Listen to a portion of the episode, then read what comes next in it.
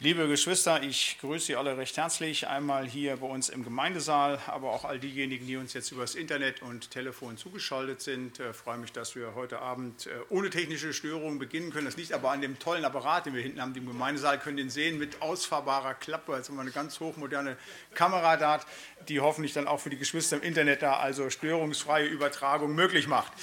Ja, vielleicht das auch vorweg noch einmal, ähm, wenn Sie gerne im Internet äh, an Telefonen halt ähm, den Predigt oder den Skriptzettel gerne äh, zugeschickt bekommen möchten, einfach ähm, an das Büro Frau Gessler wenden. Die schickt das dann immer einen Tag vorher zu, dann kann man es ein bisschen einfacher vermutlich dann mitverfolgen. Ja. In der Hoffnung, dass jeder soweit bezettelt ist, auch hier im Raum, wollen wir dann starten mit dem dritten Kapitel, das wir heute Abend betrachten wollen. In dieser dritten Stunde, wir werden nicht das ganze Kapitel äh, betrachten, also da bitte nochmal Appell an euch und Sie, ist dann auch nochmal ähm, eigenständig durchzulesen, halt, da mitzuarbeiten, aber wir werden uns einem besonderen ähm, Abschnitt in diesem dritten Kapitel zuwenden, nämlich dem Sendschreiben an die Gemeinde in Philadelphia. Ich möchte beginnen mit der Andacht äh, zu Beginn zu Offenbarung 3, Vers 7. Äh, eben ein Wort aus diesem Sendschreiben an die Gemeinde in Philadelphia. Da heißt es da in der Selbstvorstellung Jesu, das sagt der Heilige, der Wahrhaftige, der da hat den Schlüssel Davids, der auftut und niemand schließt zu, der zuschließt und niemand tut auf. Amen. Wir wollen kurz stille werden und beten. Lieber Herr Heiland, wir wollen dir Dank sagen jetzt, dass wir uns versammeln dürfen unter deinem heiligen und lebendigen Wort, Herr. Wir wollen dir Dank sagen, dass wir das immer noch frei und unverboten tun dürfen, Herr. Und wir wollen dich jetzt bitten, dass du uns ansprichst durch dieses Wort in der Andacht, Herr, dass du aber auch bei uns bist, wenn wir die Wortbetrachtung nachher machen, damit wir alle, die wir gekommen sind, die wir zugeschaltet sind, etwas mitnehmen können. Das wird nur dann gelingen und geschehen, wenn du uns deinen Segen gibst für diese Andacht, aber auch für die ganze Bibelstunde. Und darum wollen wir dich bitten, Herr, dass du uns eben segnest im Reden und Hören auf dein heiliges und lebendiges Wort. Amen. In diesem Vers 7 wird ein Begriff benannt, der ist etwas mysteriös, erklärungsbedürftig, der Schlüssel Davids. Was ist das denn, wenn man das liest? Also das sagt der Heilige, der Wahrhaftige, der den Schlüssel Davids hat, der auftut und niemand schließt zu, der zuschließt und niemand tut auf. Der Schlüssel ist zunächst einmal ein Zeichen für eine besondere Vollmacht, die jemand hat, ähm, dass er eben über etwas Verfügungsgewalt hat. Und jetzt ist von dem Schlüssel Davids die Rede. Das ist natürlich nicht ein tatsächlicher Gegenstand gewesen, ähm, den tatsächlich jetzt irgendwann auf Erden ähm, jetzt irgendwelche Könige oder dann Jesus selber in der Hand gehabt hätte, sondern es ist ein Bild für das einfach, was Jesus kann, dass er quasi ja das, was in David nicht begonnen hat, aber was in David eine Größe gewonnen hat, nämlich Israel, das Reich Gottes halt, ähm, all diese Dinge, dass der Schlüssel dazu, zu all diesen Dingen bei eben Jesus liegt. Aber ähm, das ist eben nicht eine vollständige Beschreibung dessen, was jetzt Schlüssel Davids ist, das ist mehr. Und ich habe einfach mal so ein paar Assoziationen mitgebracht, wo ich am Ende dieser Andacht dann nicht sagen werde, oh, ich kann jetzt eine hundertprozentige Definition dessen geben, was ist denn der Schlüssel Davids, sondern ich will versuchen, mich über so vier Assoziationen so Gedanken einfach an diesen Begriff anzunähern, ähm, was das heißt. Da ist als erstes der verheißene Schlüssel. Der David, Schlüssel Davids ist ein verheißener Schlüssel. In Jesaja 22 lesen wir in den Versen 22 bis 23: Ich will die Schlüssel des Hauses Davids auf seine Schultern legen, dass er auftue und niemand zuschließe, dass er zuschließe und niemand auftue. Ich will ihn als Nagel einschlagen an einen festen Ort und er soll werden zum Thron der Ehre für seines Vaters Haus.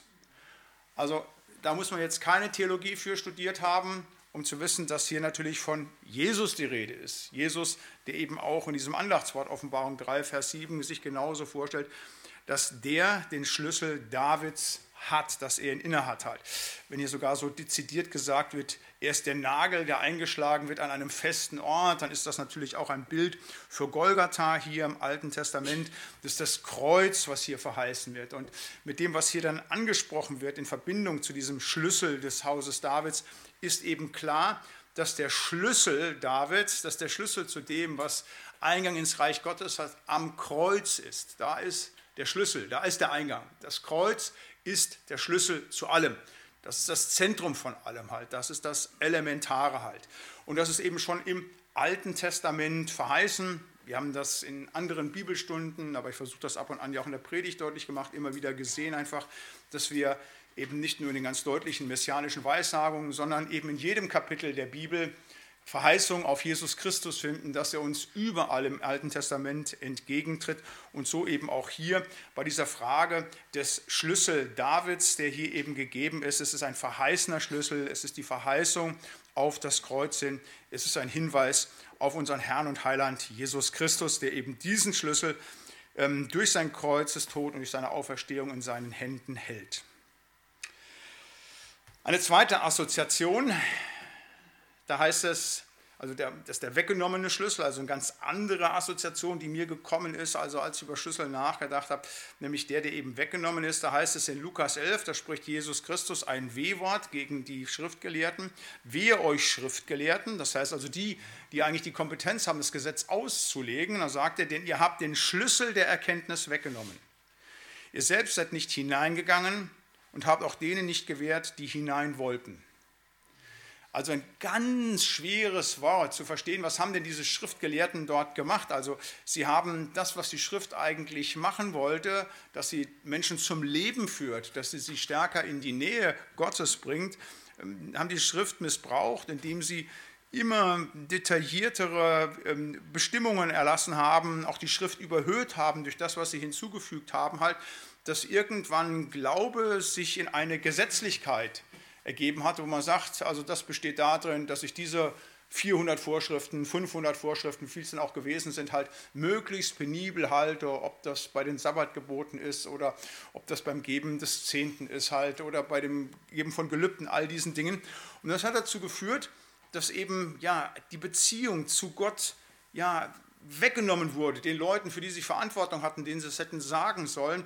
Dieser Schlüssel ist weggenommen worden. Das theologische Establishment der damaligen Zeit hat für das Volk, für das sie Verantwortung trugen, für die Menschen, denen sie letztlich die Wahrheit des Wortes Gottes hätten aufschließen sollen, sie haben es ihnen weggenommen und sie sind selber natürlich auch nicht hindurchgegangen.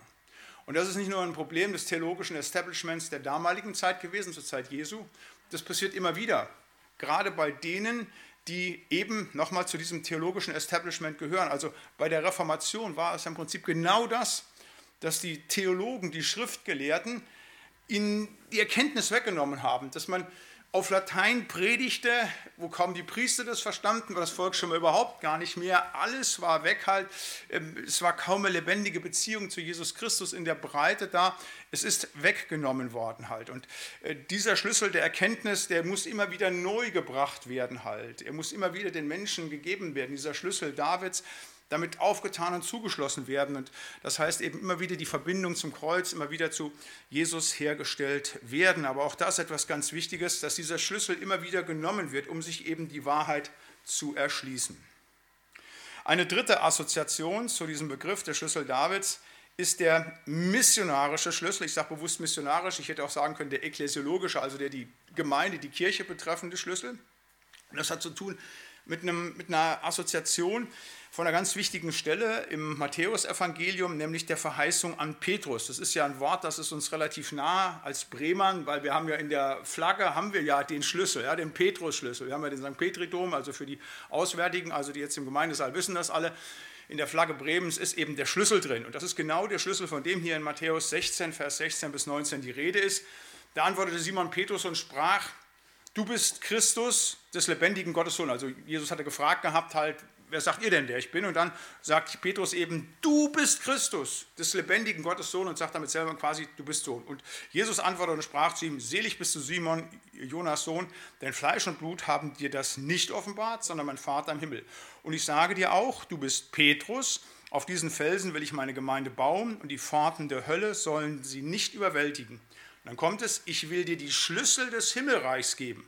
Alles, was du auf Erden binden wirst, soll auch im Himmel gebunden sein und alles, was du auf Erden lösen wirst, soll auch im Himmel gelöst sein. Ich habe das den missionarischen Schlüssel genannt, deshalb, weil eben Petrus dann ja hingeht und diese, dieses weggenommen, die, das weggenommen, die weggenommene Erkenntnis auch für die Heiden löst. Apostelgeschichte 10 wird er dann ja von Gott gesandt, eben ganz besonders auch zu den Heiden, dass klar wird, wir müssen auch zu denen gehen, eben nicht nur zum Volk Israel, sondern auch zu denen, die nicht dazugehören, damit sie eben eingeladen werden, in das Reich Gottes zu tun, damit sie durch die geöffnete Tür in Jesus durchgehen. Und ähm, das Bekenntnis, das ähm, Petrus hier spricht und auf dessen er dann hier zugesprochen bekommt, du bekommst den Schlüssel, ist ja nicht an eine einzelne Person gebunden. Das ist ja so das katholisch, also römisch-katholische Missverständnis, das es gibt, dass man sagt, ja, wir haben damals in Petrus diese Gewalt bekommen und jetzt seit, ich weiß gar nicht, 258 Nachfolgern haben wir diese Schlüsselgewalt inne, sodass wir eben da einen unfehlbaren Geistlichen hätten, der über allem steht, was ja zu Zeiten Petrus nicht war und das hat sich ja auch alles erst entwickelt in der Papstgeschichte. Da geht es eben nicht darum, das ist ein schlimmes Missverständnis. Ähm, diese Verheißung, dass hier steht, ihr habt die Schlüssel des Himmelreiches, gilt dem Bekenntnis. Überall dort, wo Gemeinde Jesu Christi das in ihrem Dienst und ihrem Leben bezeugt, dass eben Jesus Christus des lebendigen Gottes Sohn ist, da sind wir Fels. Der Petrus ist nicht als Person, der war Fels, gar kein Thema, der war ja nur auch Urgemeinde, der war ja nun Teil davon, aber nicht allein für sie bezogen auf die Person, sondern die Gemeinde ist ja ein größeres. Sie ist, ist größer, es ruht nicht auf einem Menschen, sie ruht auf einem, dem lebendigen Gott. Er ist der Eckstein, er ist das Zentrum. Das ist eine falsche Auslegung. Aber Petrus, indem er das richtige Bekenntnis spricht, und die Gemeinde Jesu Christi, wenn sie dieses Bekenntnis spricht, ist dann eben die, die den missionarischen Schlüssel in den Händen hält. Indem wir das weitergeben der Welt als Zeugnis, dann schließen wir letztlich das Himmelreich eben auch für die Heiden auf. Ich weiß, dieser dritte Punkt ist ein bisschen komplexer, aber das ist, was im Hintergrund dafür eben steht, genau mit dieser Frage zu sagen, halt, ja, die Schlüsselgewalt, die Petrus hier zugesprochen wird, ist nochmal keine ähm, persönliche, die nur für ihn gelte halt oder singulär, sondern gilt für die gesamte Gemeinde Jesu Christi halt. Und äh, wenn sie dieses Zeugnis gibt, dann öffnet sie die Tür zum Himmelreich. Die Menschen müssen natürlich noch selber durchgehen, aber das ist, was die Gemeinde Jesu Christi auf Erden zu tun hat. Und ein viertes und letztes als Assoziation der heilsentscheidende Schlüssel. Ähm, der Schlüssel Davids ist nicht nur ähm, hier in Offenbarung 3 benannt, den gibt es auch in Offenbarung 1 halt. Zu Beginn heißt es, fürchte dich nicht, ich bin der Erste und der Letzte und der Lebendige, ich war tot und siehe, ich bin lebendig von Ewigkeit zu Ewigkeit und habe die Schlüssel des Todes und der Hölle. Das heißt auch hier Jesus Christus, der sagt, ich bin der, der die Macht hat, eben Leben zu geben oder auf Ewigkeiten zu verwerfen ich bin derjenige, der entscheidet eben über Leben und Tod, über das, was gut und das, was richtig ist. Er ist der, der über das Heil und das Unheil entscheidet. Er hat die Schlüssel in der Hand und hat alle Schlüsselgewalt. Und ähm, das ist etwas ganz Entscheidendes, etwas ganz, ganz Wichtiges, dass wir das immer wieder den Menschen sagen. Er, er, er, Jesus Christus ist derjenige, auf den es ankommt. Er ist tatsächlich heilsentscheidend, nichts anderes. Er hält die Schlüssel in der Hand. Er hat die Schlüsselgewalt. Das ist so eine Frage immer so ein bisschen, äh, wenn man irgendwo in eine Gemeinde kommt, äh, so, wer hat denn die Schlüsselgewalt? Liegt die beim Pastor oder hat die irgendein Gemeindeältester oder wer ist denn derjenige, der tatsächlich hier zu entscheiden hat? Das ist immer ganz spannend, so gerade auch in freien Gemeinden. Äh, aber weil man in Gemeinden manchmal nicht klar sagen kann, wer ist denn jetzt wirklich der, ich sage mal, irdische Verantwortliche, der den Hut auf hat, um den alles geht. Im Reich Gottes ist es ein eindeutigst. Der, an dem alles hängt, das ist unser Herr und Heiland, Jesus Christus. Er ist der Heilsentscheidende. Und wenn wir das wissen, wenn wir daran glauben und wenn er uns die Pforte aufgetan hat, wir ihn durchgehen dürfen, dann dürfen wir uns, wie es das heißt in Offenbarung 1, auch nicht zu fürchten, dann dürfen wir immer wieder angstfrei in all das hineingehen, was vor uns liegt. Das so Assoziationen, keine abschließende Erklärung, keine Definition zu diesem nicht einfachen Begriff, sondern einfach so ein Versuch so einer biblischen Annäherung, die hoffentlich euch und Ihnen das so ein wenig vertieft. Noch einmal dieses Wort aus Offenbarung 3, Vers 7, das sagt der Heilige, der Wahrhaftige, der hat den Schlüssel Davids, der auftut und niemand schließt zu, der zuschließt und niemand tut auf. Amen. Wir wollen beten. Lieber Herrn Heiland, Du bist derjenige, auf den es ankommt. Du bist der Heilsentscheidende, du allein. Und du bist derjenige, der der Schlüssel ist, um ewiges Leben zu bekommen oder, wenn wir diesen Schlüssel nicht haben, einfach, die wir die Verdammnis bekommen. Wir danken dir dafür, wir, die wir im Glauben stehen dürfen, Herr, dass du uns die Tür aufgetan hast, die du selber bist, damit wir hindurchgehen durften, Herr, dass wir zu dir gehören dürfen, Herr, Lobpreis und Ehre dir. Wir wollen dich bitten, dass es uns als Gemeinde immer wieder gelingt, einfach dir ein gutes Zeugnis zu sein in dieser Welt, dass wir wie der Petrus einfach dieses Zeugnis immer wieder für dich ablegen, dass du des lebendigen Gottes Sohn bist, Herr, und damit selber Gott, Herr, Schenke es, dass uns das immer wieder gelingt. Ich möchte jetzt bitten für den weiteren Verlauf dieser Bibelstunde um deinen Segen und dein Geleit. Amen. Ja, ich möchte heute, bevor wir zur Textauslegung kommen, so noch einmal auf diese Absenderbeschreibung zukommen. Ich habe das in der letzten Bibelstunde kurz angerissen halt, ähm, dass ich gesagt habe damals schon, das ist ganz spannend. Ähm, die meisten von Ihnen wissen, ich habe ja so ein kleines Büchlein geschrieben, ähm, Wie ist Gott? Äh, wenn man diese ähm, christologischen Absenderbeschreibungen betrachtet, also wir haben ja sieben Sendschreiben, Kapitel 2 und Kapitel 3, und da hatten wir in der letzten Stunde schon betrachtet, dass die so stereotype Aufbauten haben, dass erst gesagt wird, wer, an wen geht der Brief, und dann Jesus sagt, wer denn der Absender ist und dass er das eben immer umschreibt. Da könnte man auch so ein kleines Büchlein schreiben zum Thema, wer ist denn eigentlich Jesus? Das ist ganz spannend. Also diese Beschreibung, Jesus geht ja nicht hin und schreibt eben dann, das schreibe ich, der Allmächtige, und würde dann siebenmal dasselbe schreiben, so wie er den Schluss immer stereotyp bei den Briefen sagt, nicht wer Ohren hat zu hören, der höre, sondern die Absenderbeschreibung ist eben sehr variabel. Das werden wir gleich nochmal sehen, wenn wir diese einzelnen Absenderbeschreibungen aus den sieben Sendschreiben sehen. Und das ist ganz spannend, was da eben an christologischen Zentralwahrheiten drinsteckt, wo man sagen kann, Mensch, da kann ich das halbe Evangelium von entfalten. Das ist eigentlich eine Tiefe, was da über Jesus gesagt wird. Und wir sind dann sofort mitten in der Bibel, wir sind mitten in der Theologie drin. Und das ist für mich, wenn ich jetzt auch so an die Offenbarung rankomme, entscheidender, wirklich am Wort zu bleiben und das zu gucken, was steht drin, als denn jetzt, ich sage mal, in Spekulationen zu verfallen. Ich sage das jetzt gerade auch an dem Punkt, weil wir ja gerade jetzt bei Kapitel 2 und 3 sind. Letzte Stunde war Kapitel 2, heute ist Kapitel, Kapitel 3. Bei den sieben Sendschreiben wird eine Menge spekuliert. Also was ganz beliebt ist, dass man sagt zum Beispiel halt, ja, diese sieben Gemeinden, die stehen für sieben Zeitalter. So. Und dann wird nicht immer einheitlich, dann sehr unterschiedlich gesagt, von wann bis wann welches Zeitalter gegangen wäre. Also erste Zeitalter wäre das nachapostolische Zeitalter, das würde die Gemeinde Ephesus für stehen. Das wäre dann eben so ähm, bis 166 gewesen. Smyrna stände für das Zeitalter der Märtyrer, das geht dann so bis 313, bis zur konstantinischen Wende. Dann ähm, ist die Gemeinde Pergamon, die steht eben für das Zeitalter der entwickelten Kirche bis eben 750, bis dann eben sich der Kirchenstaat rausgebildet hat. Dann die Gemeinde Theatyra, die stände für das Mittelalter, die Kirche Mittelalter, eben bis 1517, bis zur Reformation äh, von Martin Luther. Da kann man schon mal fragen, warum denn die Reformation Luthers und nicht die Reformation, die äh, ein Zwingli äh, hervorgebracht hat. Aber ich sagte so, das wird halt dann so gesagt. Sardes stünde dann eben in der ähm, Zeit dann bis zur Aufklärung halt, die sich entwickelten Orthodoxie.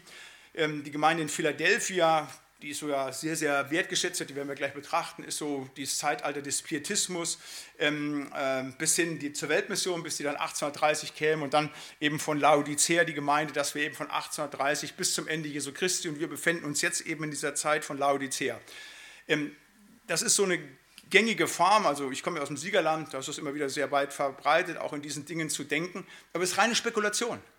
Und das auch rein willkürlich, dann irgendwelche Zeiten zu setzen halt. Nochmal, man findet tatsächlich, also wenn man das jetzt nimmt und so anlegt, diese Schablonen, viele Dinge, wo man sagt, das könnte sein. Oh ja, und das sind Hinweise. Aber daraus eine Lehre zu machen, dazu ist es zu wenig. Das ist dann immer so, wo man sagt, ich möchte dann auch, habe so eine Sache und das ist dann die Vorgabe, ich muss diese sieben Cent schreiben genau in diese Weltgeschichte reinpacken. Und dann wird man auch Dinge finden. Und nochmal, da ist nicht alles falsch, was da gesagt wird. Aber es ist eben in vielen Bereichen sehr stark spekulativ. Und da bin ich eben sehr vorsichtig.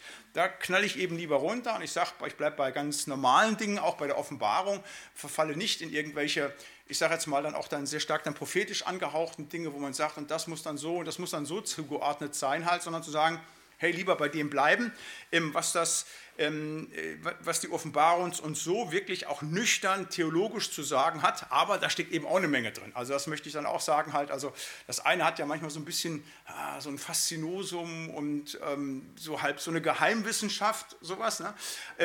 aber ich sag mal, das, was uns jetzt in den, in den, direkten Wahrheiten gesagt wird, das ist für mich faszinierend genug. Und deshalb, wie gesagt, also diese Aussagen in den Absenderbeschreibungen möchte ich Ihnen jetzt gerne und euch noch einmal ein bisschen näher bringen, weil eben ganz viele Aussagen über Jesus getroffen werden, ganz starke christologische Zentralwahrheiten. Da ist ähm, die erste ähm, Absenderbeschreibung eben in dem Sendschreiben nach Ephesus. Da sagt Jesus, das sagt, der da hält die sieben Sterne in seiner Rechten, der da wandelt mitten unter den sieben goldenen Leuchtern. Wir hatten darüber gesprochen, das sagt die Offenbarung eindeutig. Die sieben Leuchter sind eben diese sieben Gemeinden und ähm, die sieben Sterne sind eben die sieben Engel, an die die äh, Sendschreiben gerichtet werden. Über die Engel werden wir jetzt in einer der nächsten Stunden mal extra einen Exkurs auch haben. Aber damit sagt er, damit wird über Christus was ganz Entscheidendes gesagt. Erstens, dass er der Herr der Engel ist. Das ist natürlich selbstverständlich, aber es gibt eine für uns verborgene Welt, eine unsichtbare Welt. Und da ist Jesus Christus der Herr. Jesus ist auch hier der Herr in dieser Welt. Das ist das Zweite, was hier gesagt wird. Er ist nämlich anwesend in seiner Gemeinde. Er ist da. Aber das ist schon ein unfassbarer Trostwort, dass wir wissen dürfen als Gemeinde Jesu Christi, dass der Heiland bei uns ist. Er ist anwesend auch nach seiner Verheißung, auch heute Abend, wir sind ja in seinem Namen versammelt, Matthäus 18, 20, da ist er jetzt mitten unter uns. Und da ist nicht irgendjemand unter uns, sondern das ist der, der der Herr der unsichtbaren Welt ist, die uns verborgen ist. Wir leben hier in der Existenz, die wir anfassen können, all diese Dinge, die wir berechnen können, was wir sehen, was unser Leben hier prägt. Aber das ist ja nicht das Einzige. Es gibt eine uns verborgene Welt, da wo der lebendige Gott in ganz anderer Weise sichtbar und erfahrbar ist, als eben in dieser Welt. Und er ist Herr in dieser uns verborgenen Welt und er ist hier anwesend. Dieses mit der verborgenen Welt, Sie alle wissen und kennen das halt, wenn wir das Glaubensbekenntnis sprechen, habe ich ja immer so eine stereotype Einleitungsform. Ähm, äh, wir bekennen unseren Glauben vor der sichtbaren und der unsichtbaren Welt. Das ist immer so die, der Wunsch von mir, zu sagen, Menschen nochmal der Gemeinde ins Gedächtnis zu rufen. Es ist viel, viel mehr, es ist viel, viel größer, was es gibt. Und dort in der unsichtbaren Welt, das werden wir erleben, wenn wir eines Tages in der Ewigkeit sind, da ist er in Vollendung über allem stehend, halt zu sagen. Aber, und das ist das Verheißende, er ist eben auch hier. Das ist dieses Wunderbare. Äh, das ist nicht so, dass er nur in der einen vorhin verborgenen Welt nicht möchte. Es ist ja auch seine Welt hier, die sichtbare, für uns sichtbare Welt halt. Und da ist er eben mitten unter uns. Er wandelt mitten unter den sieben goldenen Leuchtern, so wie er unter, der Gemeinde, unter den sieben Gemeinden der ähm, Offenbarung, die ähm, äh, gewandelt ist, so ist er eben auch bei uns anwesend. Klingt erstmal wenig spektakulär, aber das nachzudenken, ich sage, es sind zentralchristologische Aussagen, die hier getroffen werden. Ein zweites, das zweite, die zweite Absenderbeschreibung an die Gemeinde in Smyrna, da sagt er, das sagt der Erste und der Letzte, der tot war und, der lebendig und, und ist lebendig geworden. Auch dieses Wort hat wieder, die Theologie atmet es ein, das ist so ähm, voller Dinge halt, äh, äh, der tot war und der lebendig geworden ist. Kreuz und Auferstehung. Kreuz und Auferstehung, die hier äh, thematisiert werden, halt, die hier anklingen. Jesus Christus, der eben tot gewesen ist und der lebendig geworden ist. Dieses Zentrum, ich habe eben schon von gesprochen bei der Andacht eben, dass alles immer wieder sich auf das Kreuz hinwendet, halt, dass es ums Kreuz geht, dass das Zentrum ist. Wir haben das ja bei der Renovierung der Kirche. Ich werde sicherlich noch dutzende Male sagen, in den nächsten Jahren halt dann immer wieder zum Anlass genommen, das Kreuz wirklich in die Mitte zu stellen. Wir haben immer wieder mal Anfragen im Vorstand, dass Leute sagen, ja, ihr habt ja kein Kreuz mehr in der Kirche wir haben das Kreuz in Vollendung jetzt in der Kirche. Wir haben ja nicht nur die Kreuzform wiedergewonnen, nachdem wir eine alte Sitzform dort hatten, sondern vor allen Dingen eben in dem Abendmahlstisch, der ein zerschlagener Altar ist, durch das Kreuz halt, nicht? Und der dadurch auch diese Auferstehung, dieses Zerbrechen letztlich, nicht dieses monolithischen Steins, dieses Lebendige, was da drin steckt, das ist so das Zentrum, darauf kommt es an. Und das ist eben das, was Jesus ist. Er war tot und ist lebendig geworden. Das ist das Zentrum. Äh, und auch dieses, die, das Kreuz und Auferstehung als Haltereignis zusammenhängen, untrennbar. Das ist ganz wichtig halt zu sagen. Es ist ja nicht nur der Tod äh, äh, des wahren Menschen und des wahren Gottes gewesen, sondern eben das Tod wurde damit überwunden durch den Kreuzestod und die Auferstehung gehört mit dazu. Und das wird auch aufgenommen, wenn hier gesagt wird, er ist der Erste und der Letzte. Tod und Auferstehung. Das wird das Letzte für uns sein in dieser Welt, dass wir sterben, so Jesus nicht vorher wiederkommt. Aber dann geht es weiter halt. Tod und Auferstehung. Der Tod war und lebendig ist. Der Erste und der Letzte. Das Letzte wird der Tod sein halt. Das Erste ist wiederum Jesus Christus halt, der uns dann im Glauben an ihn ewiges Leben schenkt. Die, das dritte Absenderwort, ähm, die Absenderbeschreibung an die Gemeinde in Pergamon. Das sagt, der da hat das scharfe, zweischneidige Schwert. Auch hier wieder ganz massiver christologischer Bezug. Wir wissen, dass Jesus das Wort ist. Am Anfang war das Wort und das Wort war bei Gott. Gott selber ist das Wort. Und er ist das Wort und er hat das Wort. Denn für das Wort steht eben dieses zweischneidige Schwert. Das ist ein Bild der Bibel, das so gebraucht wird. Im Hebräer 4 halt, also das äh, Wort ist ein zweischneidiges Schwert. Oder Epheser 6 halt, wenn es um die geistliche Waffenrüstung geht, zu sagen, ähm, dass wir eben uns mit dem Wort verteidigen sollen. Das ist das Schwert des Geistes halt. Und ähm, wir haben Jesus im Wort und Jesus ist das Wort. Auch das ist so eine ganz tief christologische Aussage, die hier thematisiert wird. Aber es ist noch tiefer, wenn wir in dieses Bild hineingehen. Er sagt, er hat ein scharfes, zweischneidiges Schwert. Was macht man mit einem Schwert? Nun, man kämpft mit einem Schwert. Und Jesus kämpft mit uns. Er kämpft gegen den Widersacher er kämpft mit seinen Engeln gegen die Dämonen, die uns bedrohen halt. Er führt im Bild gesprochen diesen Kampf für uns. Er beschützt uns halt. Auch das ist etwas ganz Wunderbares. Wir haben in Jesus Christus den verteidigenden Herrn. Auch das so eine ganz wunderbare, fantastische Sache, weil das Blut des Heilandes eben uns verteidigt vor den Angriffen des Widersachers, der damit uns komplett zerstören könnte halt. Aber wir haben einen uns verteidigenden Herrn und eben im Wort haben wir das, den Zugang dazu. Die vierte Absenderbeschreibung ist an die Gemeinde in Thyatira. Da stellt sich Jesus so vor, das sagt der Sohn Gottes, der hat Augen wie Feuerflammen und seine Füße sind wie Golderz. Auch so im Bild, wenn man das mal so wirken lässt auf sich, was Johannes hier sehen und hören darf, halt, wie aber Jesus ist, Augen wie Feuerflammen halt, so etwas auch etwas bedrohliches, wo man sagt, wow, also eher angstmachend halt, aber dann eben auch so, eine, so, ein, so, ein, so ein Bild der Reinheit. Es ist ja eine Frage, Feuer läutert ja etwas halt und äh, das Gold genauso, das ist ja geläutert, das ist ja so etwas ganz, ganz Wertvolles und so ist eben Jesus Christus, er ist der Reine und der eben auch mit seinem Feuer, jetzt bleibe ich wieder im Bild der Sünde, die Sünde verbrennt halt, der ja auch den Teufel eines Tages in die Hölle, in den feurigen Fuhl schmeißt. Die Leute denken immer, der Teufel sei der Chef der Hölle. Nein, da wird er selber gequält am Ende der Zeiten halt. Ähm, derjenige, der der Herr über die Hölle ist, ist unser Herr und Heiland Jesus Christus halt. Und das ist eben auch so etwas, was in diesem Bild hier, in diesem Wort an Theatyra halt mitspielt. Es ist auf der einen Seite sehr wertvoll, ganz fantastisch, Gold halt, aber eben auch das Zerstörerische in den Feuerflammen halt zu sagen, dieses Anwalt und Richter sein, was eben Jesus beides ist. Der, der alles gibt für die Menschen, der ihnen ewiges Leben schenkt, wenn sie an ihn glauben, wenn sie unter das Kreuz kommen, der aber auch denen, die ihn ablehnen, halt entsprechend das Gericht zuteilen wird mit, ihrer, äh, äh, mit aller Konsequenz. Aber der natürlich auch, und das zeigt dieses Bild, in einer unbeschreiblichen Herrlichkeit existiert. Auch das ist ja ein Thema, was Jesus ist. Bei allen Versuchen, die wir dann tun hier auf Erden, den Leuten zu erzählen, wer ist Gott und wer ist Jesus, dann ist das ja alles nur menschliches Stückwerk. Das übersteigt alles, so wie dieses Bild nicht zu fassen ist, ein, wie aus Augen Feuer flammen können. Das ist ja nicht vorstellbar, da kannst du ja gar nicht richtig reinblicken, du kannst dir ja kein richtiges Bild machen. Es ist unbeschreiblich, was hier ist. Das ist eben das, was eben in diesem, ähm, in diesem Bild angedeutet wird und eben auch eben Jesus Christus beschreibt. Dann kommt die fünfte ähm, Absendervorstellung, eben an die Gemeinde in Sardes. Das ist auch ganz spannend. Da heißt es, das sagt, der die sieben Geister Gottes hat und die sieben Sterne.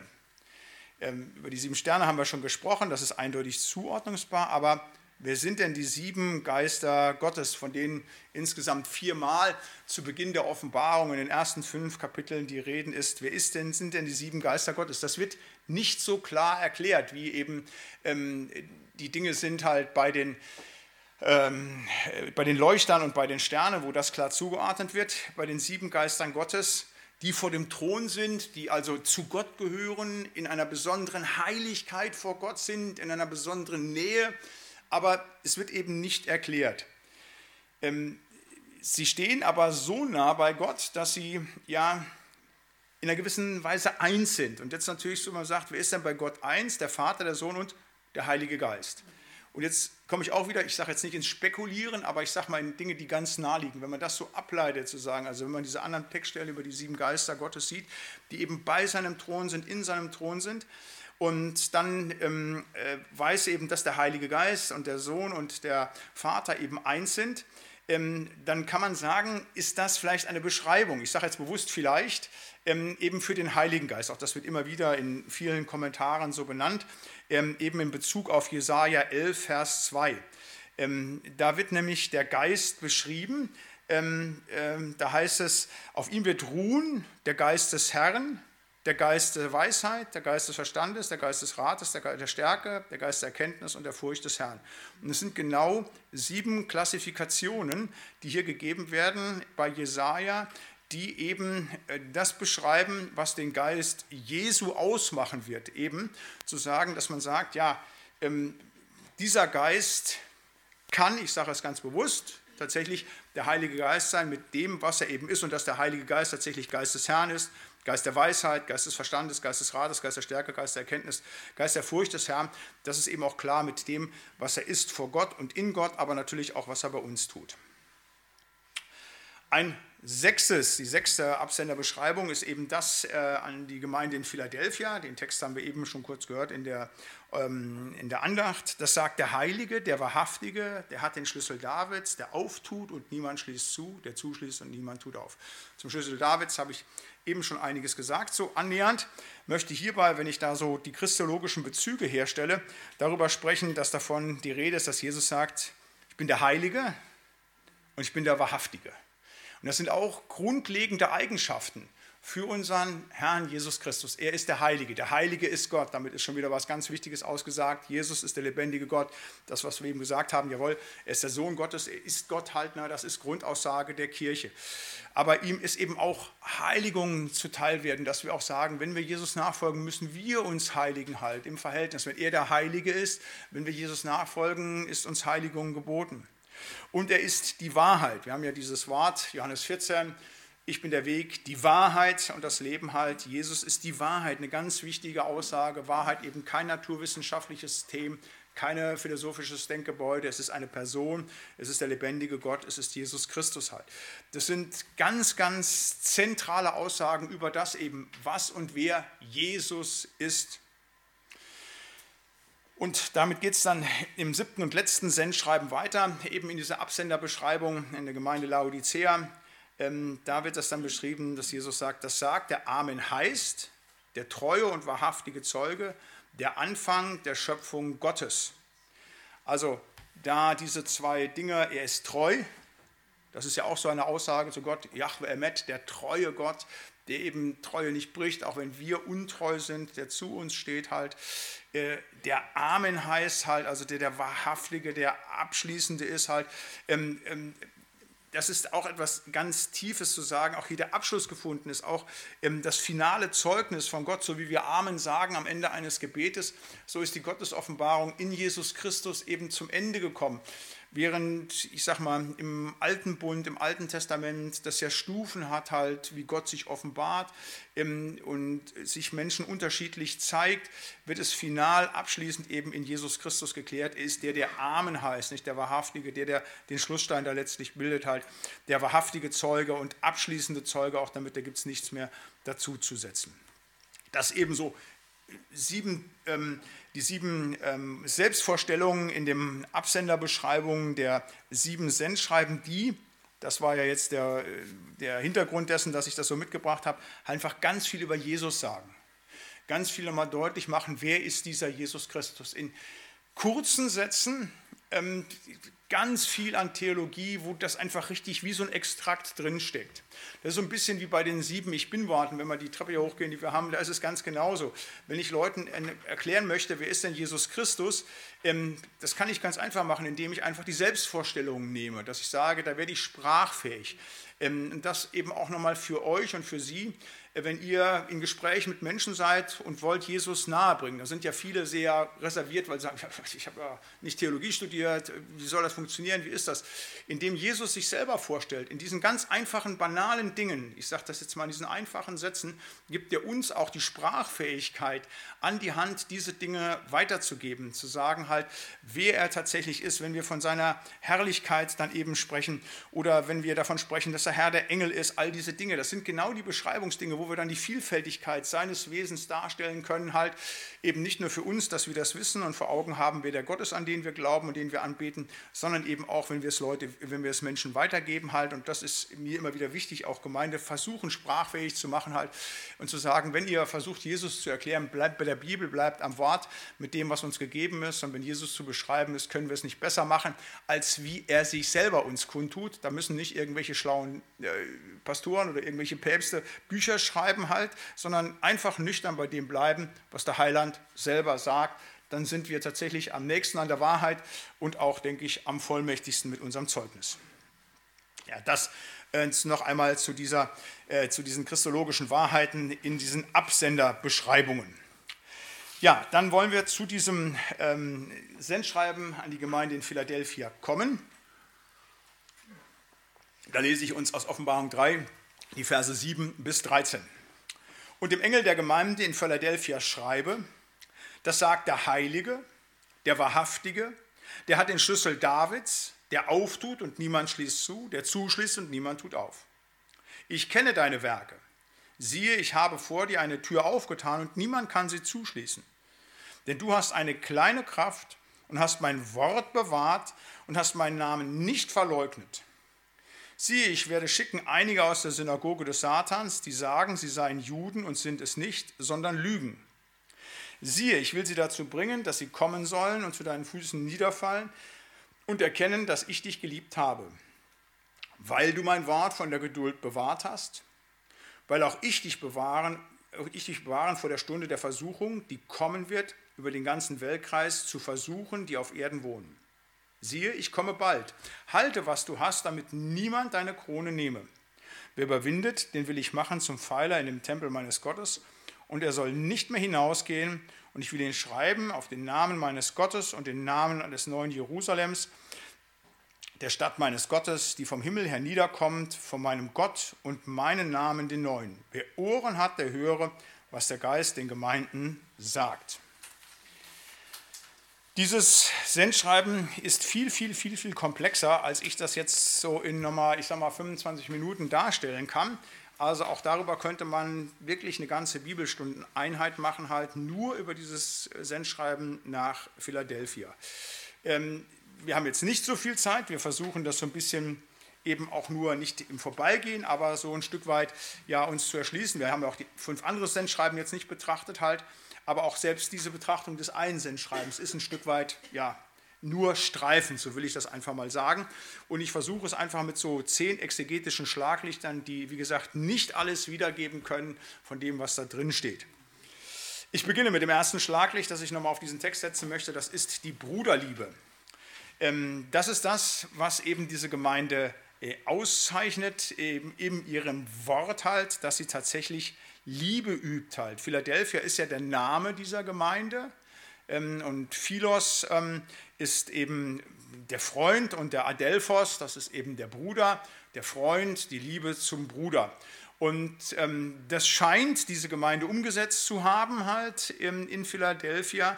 Ähm, denn Gott kritisiert sie nicht halt. Jesus kritisiert sie nicht, anders als die anderen. Also, wie gesagt, eine Gemeinde auch weiter nicht, aber sie ist eine der beiden Gemeinden, die eben nicht kritisiert wird halt. Und ähm, Bruderliebe als Programm für die Gemeinde, das ist etwas ganz, ganz Entscheidendes, dass wir das immer wieder haben. Neben der Liebe zum lebendigen Gott, dass das eben bei uns auch Programm sein soll.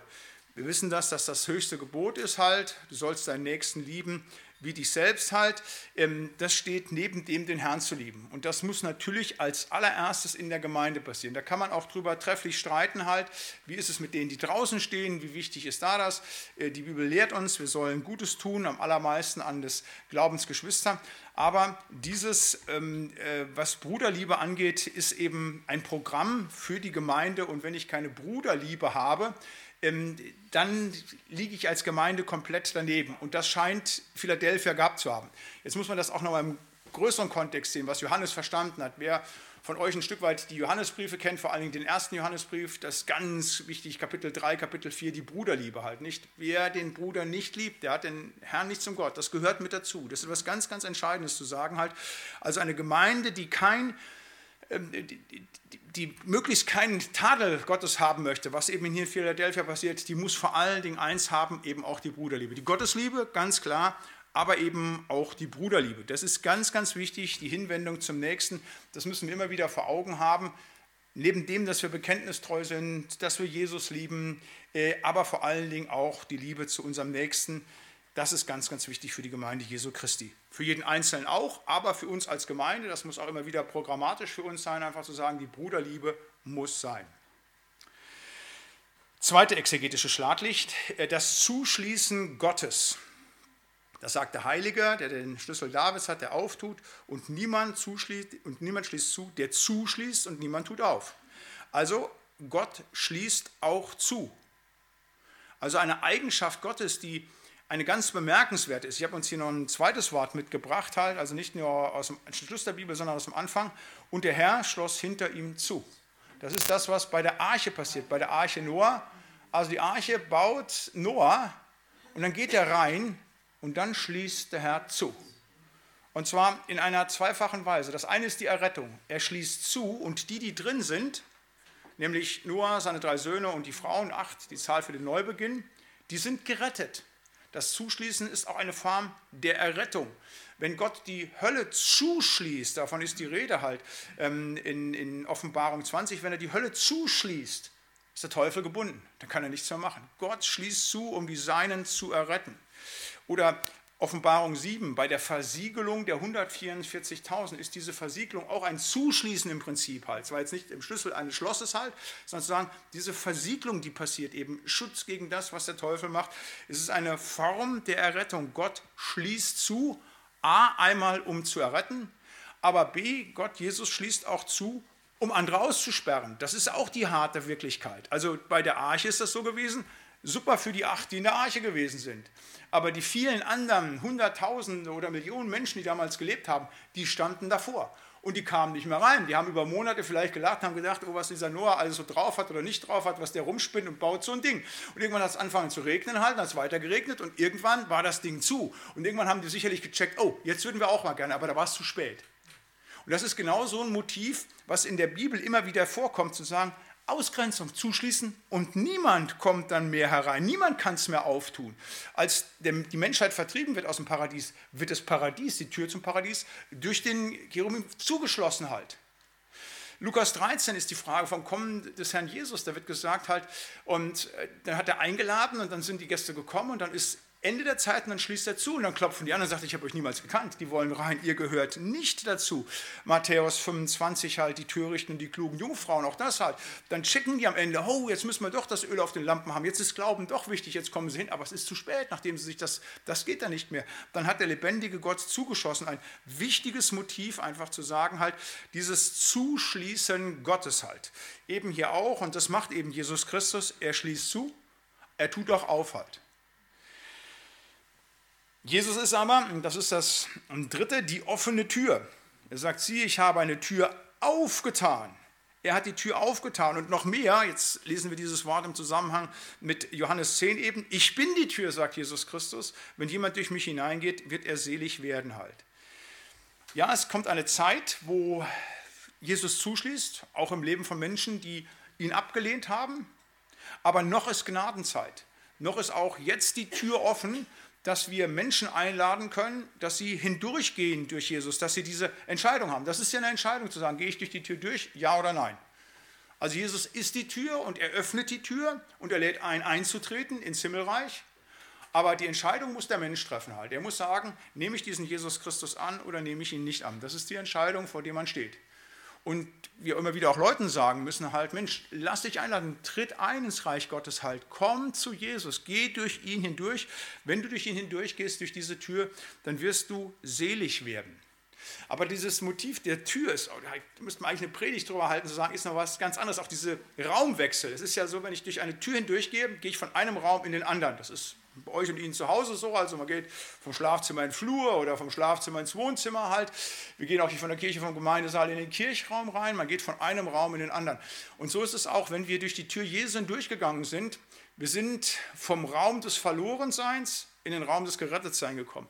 Wir sind aus dem Raum da, wo andere Gesetze gegolten haben, nämlich catch as catch can, sieh nur zu, dass du gut lebst, dass es dir gut geht, du, du, du, du musst des anderen ein Wolf sein, in den Raum gekommen, wo es heißt, du sollst Gott lieben von ganzem Herzen, ganzer Seele, ganzer Kraft und deinen Nächsten wie dich selbst halt.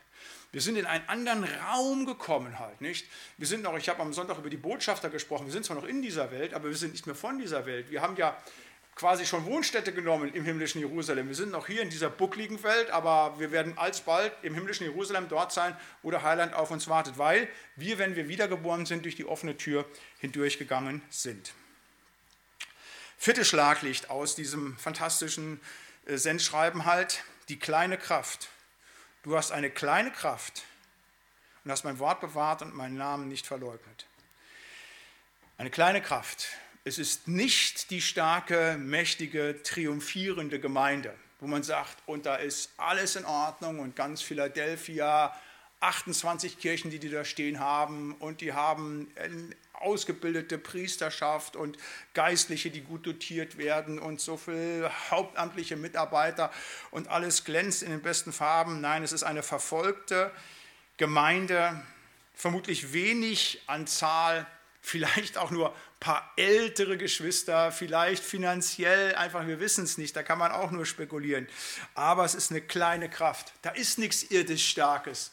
Das ist ein kleiner, mickriger Haufen, das ist nicht irgendwie was Starkes. Aber es ist die Gemeinde, die eben nicht kritisiert wird. Die ist nur klein und schwach, aber da kommen wir gleich zu den, zu den Lobdingen, die sie in diese Gemeinde auszeichnet. Das ist nicht schlimm. Wenn wir nicht stark sind, ist das vor Gott nicht schlimm. Wir müssen nur, wollen ich gleich zu, seinen Namen nicht verleugnen, wir müssen sein Wort bewahren, wir müssen Geduld haben halt. Aber es kommt nicht auf unsere Kraft an, nicht auf unsere Intelligenz, nicht auf unsere finanziellen Möglichkeiten. Das braucht ja dieser Gott gar nicht. Wenn wir bei dem sind, dann ist all das, was er hat, uns letztlich auch zu teilen. Dann kommt es nicht auf unsere Kraft an. Der braucht uns nicht. Das ist ganz wichtig halt. Und wenn wir klein und Kraft, das ist auch überhaupt kein Problem für diesen Gott.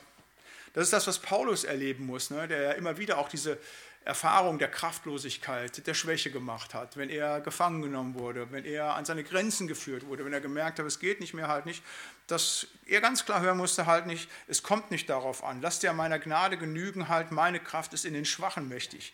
Darum will ich mich am allermeisten rühmen meiner Schwachheit, damit die Kraft Christi in mir wohne halt.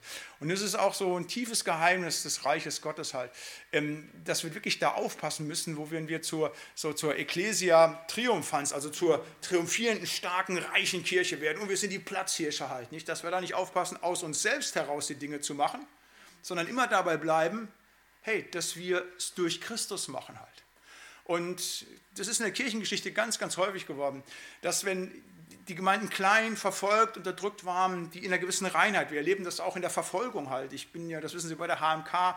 Und wenn man das zum Teil erlebt, wie mickrig und klein die Gemeinden da sind, so Hauskreisgemeinden, wenn die sich treffen, ob das in Nigeria, Nordkorea, wo immer Christen verfolgt werden, im Sudan, wo man sagt, die haben nichts, wie, ist denn da Gemeinde? Und was die für eine missionarische Kompetenz haben, dass die da Missionare ausschicken unter Gefahr und sind so klar am Wort und haben so eine Reinheit, wenn man mit diesen Brüdern spricht, dann schämt man sich halt, ne, dass die nicht kommen und lamentieren um all das, was schwierig ist und was sie bedrängt, sondern dass die beim Heiland sind. Ich will das jetzt auch nicht glorifizieren, Verfolgung, Unterdrückung, aber das ist tatsächlich erfahrbar halt zu sagen halt, wie stark das ist. Und das wisst ihr alle, das wissen Sie alle, die Sie mit Jesus gehen.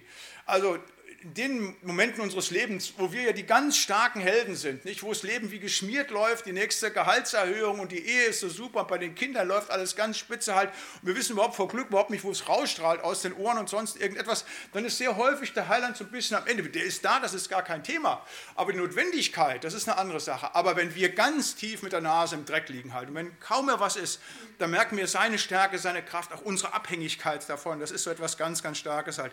Wir sind wie die Jünger auf dem See Genezareth, nicht? Wir rudern mit dem Boot raus und kaum kommt der Sturm, da merken wir, wo wir eben noch sicher gerudert haben, wie klein unser kleiner Nachen da ist halt, unser Bötchen halt, und dass wir gar nichts können und dass wir immer wieder den Heiland, eine kleine Kraft. Das hat Philadelphia Das haben wir häufig, das hat auch manche Gemeinde. Das ist nicht schlimm, wenn unser Herr und Heiland unser Gott ist, dann kommt es nicht auf unsere Kraft ab. Das ist extrem tröstlich, auch für so einen Pastor, wenn der mit seiner begrenzten Theologie und seinem Intellekt da manchmal auf die Kanzel steigt und sagt, die Woche hat nicht genug hergegeben. Wenn der Heiland dabei ist, wenn der Geist Gottes Segen schenkt, dann kann der wirklich aus krummen Linien ganz gerades ziehen. Was die Gemeinde Philadelphia ausmacht, ist nicht die Kraft, sondern etwas anderes. Ähm, das wird hier genannt und das ist, denke ich, das Besondere, das ist so das Zentrum auch mit halt zu sagen, was wir so ganz stark mitnehmen können halt, ne? wenn man sieht, was Gott lobt, was Jesus sagt, hey, das ist super an dieser Gemeinde halt, nicht? Was ist denn Spitze gewesen? Das erste Lob ist die Bewahrung des Wortes Gottes. Du hast eine kleine Kraft und hast mein Wort bewahrt. Du hast mein Wort bewahrt. Und das ist etwas ganz, ganz Wichtiges, das Wort Gottes zu bewahren. Jesus sagt in Lukas 11 halt, selig sind, die das Wort Gottes hören und bewahren. Wir haben in der letzten Stunde über das Wort Gottes gesprochen, deshalb führe ich das jetzt nicht weiter aus, was es heißt, ähm, äh, wie wichtig das Wort Gottes noch ist, aber dass wir es bewahren sollen. Das heißt, wir sollen es pflegen, das ist ja so bewahren. Wenn wir denken, wir bewahren so einen Garten, der uns vielleicht geschenkt ist, halt nicht, den bewahren wir, da müssen wir den pflegen. Ähm, wenn den unsere Eltern uns vererbt haben, dann wollen wir den Garten weitergeben halt. Ne? Das ist genau mit dem Evangelium. Wir wollen es weitergeben für die nächste Generation. Wir wollen es zu dem meinen zählen. Das ist mir wichtig, dass es mir im Herzen ist. So sollen wir mit dem Wort Gottes umgehen halt. Wir sollen es pflegen in unserem täglichen Umgang. Wir sollen es zu dem eigenen machen halt nicht. Wir sollen das Wort Gottes bewahren, es weitergeben halt. Da sind wir drin. Und das muss das Erste und Wichtigste sein, zu sagen, ähm, Wort Gottes zu bewahren als Gemeinde. Ähm, mir hat mal jemand von draußen halt, also wenn draußen auch nicht zu unserer Gemeinde gehören, halt jemand, der hier so Gast war, aber sehr kritisch gewesen ist, halt dann so gesagt, ja Latze, für mich sind Sie ein Wort Gottes Fanatiker. Und das war zwar nicht nett gemeint, aber nochmal, das ist jetzt nur der, aber wenn es denn so wäre, habe ich dann auch gesagt, das wäre ja fantastisch halt. Also wenn das so wäre, halt, das Wort steht im Mittelpunkt, das Wort, das Wort, das Wort, das Wort es wäre prima, wenn man das oder wenn Gott das über meinen Dienst sagen könnte. Es wäre noch besser, wenn es über Martini gesagt würde, zu versuchen, immer das Wort Gottes einfach zu bewahren, dass das drin steht. Das ist so wichtig, einfach, dass man sagt, wir gehen damit um, wir schätzen es, wir geben es anderen weiter, wir richten unser Leben danach aus, halt nicht, dann sind wir gesegnet und das erfährt eben das Lob des Herrn. Das zweite Lob, ich überspringe jetzt einmal hier einen Punkt, den Namen Gottes, da komme ich gleich zurück drauf, ist das Nicht-Verleugnen des Namens Gottes. Du hast meinen Namen nicht verleugnet. Ähm, wir haben darüber gesprochen, dass die Gemeinden in der Verfolgungssituation standen, damals durch das Römische Reich, und ähm, es sehr, sehr, sehr wahrscheinlich ist, dass sie eben tatsächlich aufgefordert wurden, eben an diesem Kaiserkult teilzuhaben. Da ging es eben darum, Opfer zu bringen, und das hieß eben zu sagen, halt, jawohl, dieser Kaiser der ist eben Gott und man bringt das Opfer, wer es gemacht hat, war durch. Das war eben so eine Art Prüfung, das war so ein Lackmustest, bist du Christ, bist du nicht Christ halt zu sagen. Und der Name ist nicht verleugnet worden von der Gemeinde. Die haben zum Namen Jesu Christi gestanden halt. Du hast meinen Namen nicht verleugnet. Das ist ein Lob. Das ist ja das ganz Fantastisches halt. Ich habe hier dazwischen geschrieben, der Name Gottes, das nochmal in Erinnerung zu rufen, der Name Gottes als solches ist ja heilig, der Name, der über alle Namen ist halt, der Name Jesu, in dem sich eines Tages alle Knie beugen soll werden halt nicht, der Name, der ja über allem steht, in dem alle Rettung ist halt nicht, das ist die Heiligkeit des Namens Gottes halt. Und da hat die Gemeinde nicht versagt, hat nicht verleugnet. Und das ist das, was wir wissen dürfen. Wenn wir zu diesem Namen stehen halt wenn wir nicht vor den Menschen verleugnen, wenn wir ihn hochhalten, auch wenn er sonst wo in den Schmutz gezogen wird, wenn wir sagen, nix, da bleiben wir dabei einfach, dann dürfen wir wissen, das ist Jesus Christus wohlgefällig. Matthäus 10 sagt Jesus, wer mich nun bekennt vor den Menschen, den will ich auch euch bekennen, vor meinem himmlischen Vater. Wer mich aber verleugnet vor den Menschen, den will ich auch verleugnen von meinem himmlischen Vater. Das ist auch die ganz knallharte äh, Konsequenz zu sagen, wenn ich das nicht tue als Gemeinde Jesu Christi halt zu sagen halt, dass ich dann sagen muss, dann habe ich richtige Probleme. Die Probleme in dieser Welt können hart sein. Wenn ich zum Namen Jesu stehe, bis hin auch zum Martyrium, wir haben das ja erlebt bei diesen 21 Märtyrern, dieses Furchtbare da in Libyen, was da gewesen ist, wo sie diesen ähm, äh, koptischen Christen halt den Hals durchgeschnitten haben, weil sie nicht alle angenommen haben. Ganz einfache Männer und denen ist der Hals tot. Das kann passieren, das ist das ganz Extreme. Wir müssen uns mal fragen, immer wieder in unserer westlichen, immer noch sehr freien Welt, was sind wir denn eigentlich immer bereit für den Namen Jesu einzusetzen? Halt? Wo sind wir denn schnell bereit, die Rückwärtsgänge einzulegen und dann vielleicht nicht aktiv zu verleugnen, aber da, wo wir dem Namen Ehre geben sollten, halt, na, lieber zu schweigen, als für ihn einzustehen halt. Aber eine Gemeinde, die das nicht macht, den Gemeinnamen Jesu nicht verleugnet, sondern ihn bekennt vor den Menschen, die wird auch bekannt von Jesus Christus. Der nächste Punkt, das nächste exegetische Schlaglicht aus diesem wunderbaren Sendwort ist die Geduld. Weil du mein Wort von der Geduld bewahrt hast, will auch ich dich bewahren von der Stunde der Versuchung. Also das Wort von der Geduld haben sie bewahrt, das ist das dritte Lob. Und ähm, also nicht nur zu sagen, das Wort bewahrt und zu dem Wort gestanden zu haben, sondern eben bewusst das Thema Geduld. Da habe ich hier nochmal so einen kleinen Exkurs mitgebracht, einfach um nochmal deutlich zu machen, wie wichtig die Geduld ist. Das sagt jetzt bewusst der Pastor dieser Gemeinde, der sehr häufig ungeduldig ist. Also das ist eine Untugend und das muss ich mir immer wieder sagen, du musst geduldig sein mit Dingen, die dich selber betreffen, aber vor allen Dingen auch mit anderen Geschwistern aber auch bezogen auf Gott, auf das Wiederkommen Jesu. Geduld ist so eine wichtige Tugend halt. Und das möchte ich nochmal anhand, ich sage einfach mal einiger Bibelworte. Wir haben eine Bibelstunde, deshalb, ich lese das einfach runter. Ich will das gar nicht weiter kommentieren. Die Dinge sprechen für sich. Das erste vielleicht, der Herr ist geduldig. Der Herr ist geduldig. Es wird immer wieder geduldig und von großer Güte ist der Herr. Unser Herr ist geduldig und wenn er diese Eigenschaft hat, dann sollen wir diese Eigenschaft auch haben. Sprüche 14, wer geduldig ist, der ist weise. Sprüche 16, ein Geduldiger ist besser als ein Starker. Die das Wort behalten und bringen Frucht in Geduld. Das sind diejenigen, die bei dem vierfachen Ackerwurf hier bezeichnet sind, halt sagen, Frucht in Geduld bringen. Galater 5, 22, die Frucht des Geistes ist Geduld. Wenn wir ungeduldig sind, dann ist es nicht der Heilige Geist, der unsere Entscheidungen und Gedanken treibt, sondern es ist etwas anderes. Die Frucht des Geistes, sagt die Schrift, ist Geduld. Kolosser 3 sagt Paulus zu uns, zieht an die Geduld. Ein fantastisches Bild. Nicht, lasst uns damit bekleidet sein. Ne? Das, was uns Schutz gibt als Kleidung, aber dass es Leute auch an uns sehen, ist Geduld. 1 Timotheus 6,11 jage nach der Geduld. Also eine Tugend zu sagen, die wir nicht nur sagen, ja, wenn wir sie haben, ist es ganz nett, wenn wir sie nicht haben, ist auch okay, sondern zu sagen, da musst du dich bemühen, das zu bekommen halt.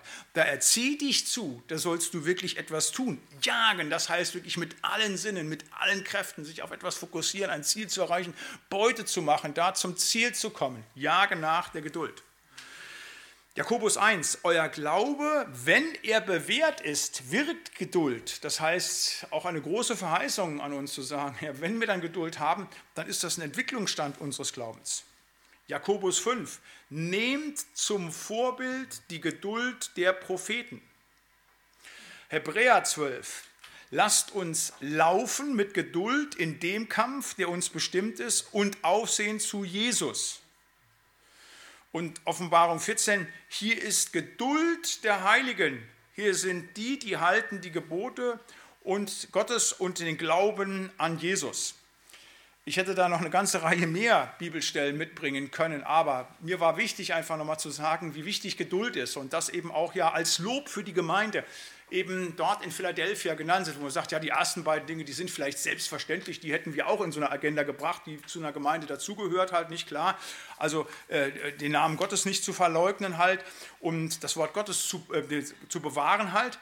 Geduld hätten wir vielleicht nicht mitgebracht, aber es ist das, dieses Lob, das eben äh, Philadelphia auch bekommen, wo wir sagen dürfen, hey, da dürfen wir auch vielleicht nochmal auf unseren Glauben schauen, haben wir Geduld. Also diese drei Dinge, die werden gelobt denke, da können wir als Gemeinde, da können wir aber persönlich auch viel von lieben. Einmal die Bewahrung des Wortes Gottes, zweitens das Nichtverleugnen des Namen Gottes und eben das Geduld haben.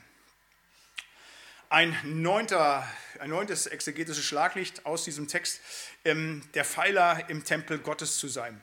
Wer überwindet, den will ich machen zum Pfeiler in dem Tempel meines Gottes. Wir haben darüber gesprochen. Jedes, ähm, äh, jeder der Sendschreiben hat auch diesen Schluss, diese Verheißung halt, nicht wer eben überwindet, wer dabei bleibt, wer eben nicht abfällt, wer treu bleibt, dem wird etwas verheißen, dieses Verheißungswort. Und hier eben, wer dabei bleibt, wer überwindet halt, nicht wer sich von den Anfechtungen der Welt nicht gefangen nehmen lässt, sondern wer dann treu den Weg mit Jesus geht, den mache ich zum Pfeiler in dem Tempel meines Gottes gigantisch. Also das, was hier zugesprochen wird, ist so stark zu sagen, ähm, damit sind wir der Ort, wo Gott ist, da sind wir Pfeiler des Tempels halt, unglaublich halt. Das ist also so stark, diese Zusage, wenn wir eben an Jesus Christus bleiben, wenn wir den Versuchungen, den Widerständen dieser Welt verstehen, widerstehen. Priestertum aller Gläubigen, die stellten ja quasi die, die Säulen des Tempels im, im Dienst da halt zu sagen. Und das eben nicht nur für irgendeine Kaste, sondern für alle, die überwinden die nehmen das an. Das ist ja das, was uns die Reformation auch gelehrt hat. Es sind nicht einige wenige, die die Gemeinde Jesu und damit seinen Leib tragen in dieser Welt und sein Leib sind, sondern es sind alle Christen, alle Brüder und Schwestern, die das zusammen sind halt und sind dadurch Pfeiler im Tempel Gottes. 1. Timotheus 3 heißt es, damit du aber, falls mein Kommen verzögert sollen, weißt, wie man wandeln soll im Haus Gottes, welches die Gemeinde des lebendigen Gottes ist, der Pfeiler und die Grundfeste der Wahrheit. Und da dürfen wir zu mit beitragen, nicht Martini-Gemeinde, sondern wir Einzelne alle für sich einfach zu sagen, die wir zum Heiland Jesus Christus sind. Wir dürfen Pfeiler im Tempel Gottes sein, wenn wir an Jesus Christus festhalten. Eine gigantische Verheißung. Und ein letztes, das himmlische Jerusalem, das wird auch nochmal ganz eigener Teil einer eigenen Bibelstunde in dieser Einheit sein zur Offenbarung. Da heißt es, wer überwindet, den will ich zum Pfeiler im Tempel meines Gottes machen und er soll nicht mehr hinausgehen und ich will auf ihn schreiben den Namen meines Gottes und den Namen des neuen Jerusalems, der Stadt meines Gottes, die vom Himmel herniederkommt, von meinem Gott und meinen Namen den neuen. Das himmlische Jerusalem. Wir können uns einfach nur freuen auf den Ort, wo es hingeht. Das ist uns verheißen. Das ist unsere Heimat. Also ich weiß nicht, was ihr und Sie als Heimat anseht. Wenn ihr hier in Bremen geboren seid und eure Vorfahren drei Generationen, dann seid ihr echte Bremer, könnt ihr sagen, ja, ich bin beheimatet in Bremer. Wenn einer in Bayern geboren ist oder wenn er, was weiß ich, äh, aus dem Ausland kommt, halt ist da geboren sagt, meine Heimat ist vielleicht Italien, meine Heimat ist, was weiß ich, in Belgien oder so etwas. Das ist alles nicht falsch. Aber wenn wir zu Jesus Christus gehören, ist es das Allerrichtigste, was wir sagen können. Unsere Heimat ist im himmlischen Jerusalem. Hier das ist nur für kurze Zeit. Das ist da, wo wir wirklich hingehören da wo der Vater ist, da wo wir wirklich sind und da wo wir auch mit denen, die mit uns im Glauben gestorben sind, dann die Ewigkeit verbringen werden. Das himmlische Jerusalem, das ist so fantastisch, so großartig, wir können uns gar nicht in zu guten Farben vorstellen, was uns da erwartet. Das ist der Ort, wo es hingehen wird halt, nicht? Das ist das, was kommen wird. Das ist unsere Zukunft. Und wir sind ja so geneigt halt, wir nehmen häufig ja so die ganz kleinen Dinge, nicht? Wir freuen uns auf den nächsten Urlaub oder wenn wir ein Haus bauen, auf das, was wir dann beziehen werden oder die nächste Wohnung. All diese Dinge unterplanen wir und da machen wir. Und da wird ein Haufen Zeit rein investiert. Will ich niemanden nehmen, aber wenn man so schon die irdischen Dinge, die nicht bleibend sind, so kümmern, wie viel mehr wollen wir uns denn um das Bleibende kümmern, uns immer wieder einfach darauf freuen? Da möchte ich euch auch Mut machen, einfach zu sagen, hey, lassen wir uns darüber freuen und das ausmalen, was es heißt, eines Tages im himmlischen Jerusalem zu sein, halt nicht, im Stadt, in der Stadt Gottes halt, nicht zu sagen, wo wir sein werden halt, nicht, wo wir Bürgerschaft im Himmel haben, etwas ganz Großartiges, etwas ganz, ganz Gewaltiges halt. Im Galater 4 heißt es, die Worte haben tiefere Bedeutung.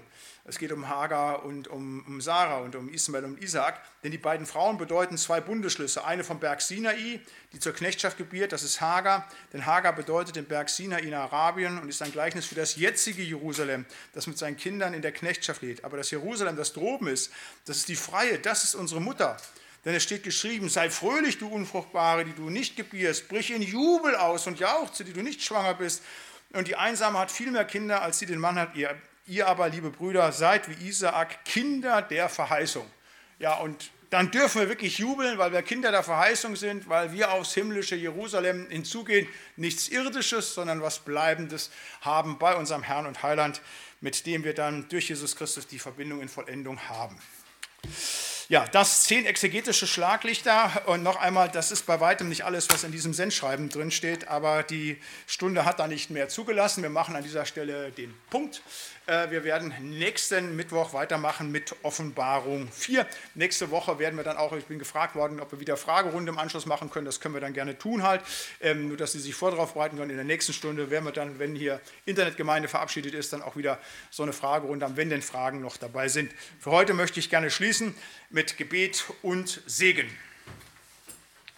Lieber Herr Heiland, wir wollen dir Dank sagen für dein Wort. Wir wollen dir Dank sagen für die Bibel, Dank sagen für das Buch der Offenbarung, Dank sagen jetzt auch für dieses Sendschreiben der Gemeinde in Philadelphia, das du uns heute Abend gegeben hast, Herr.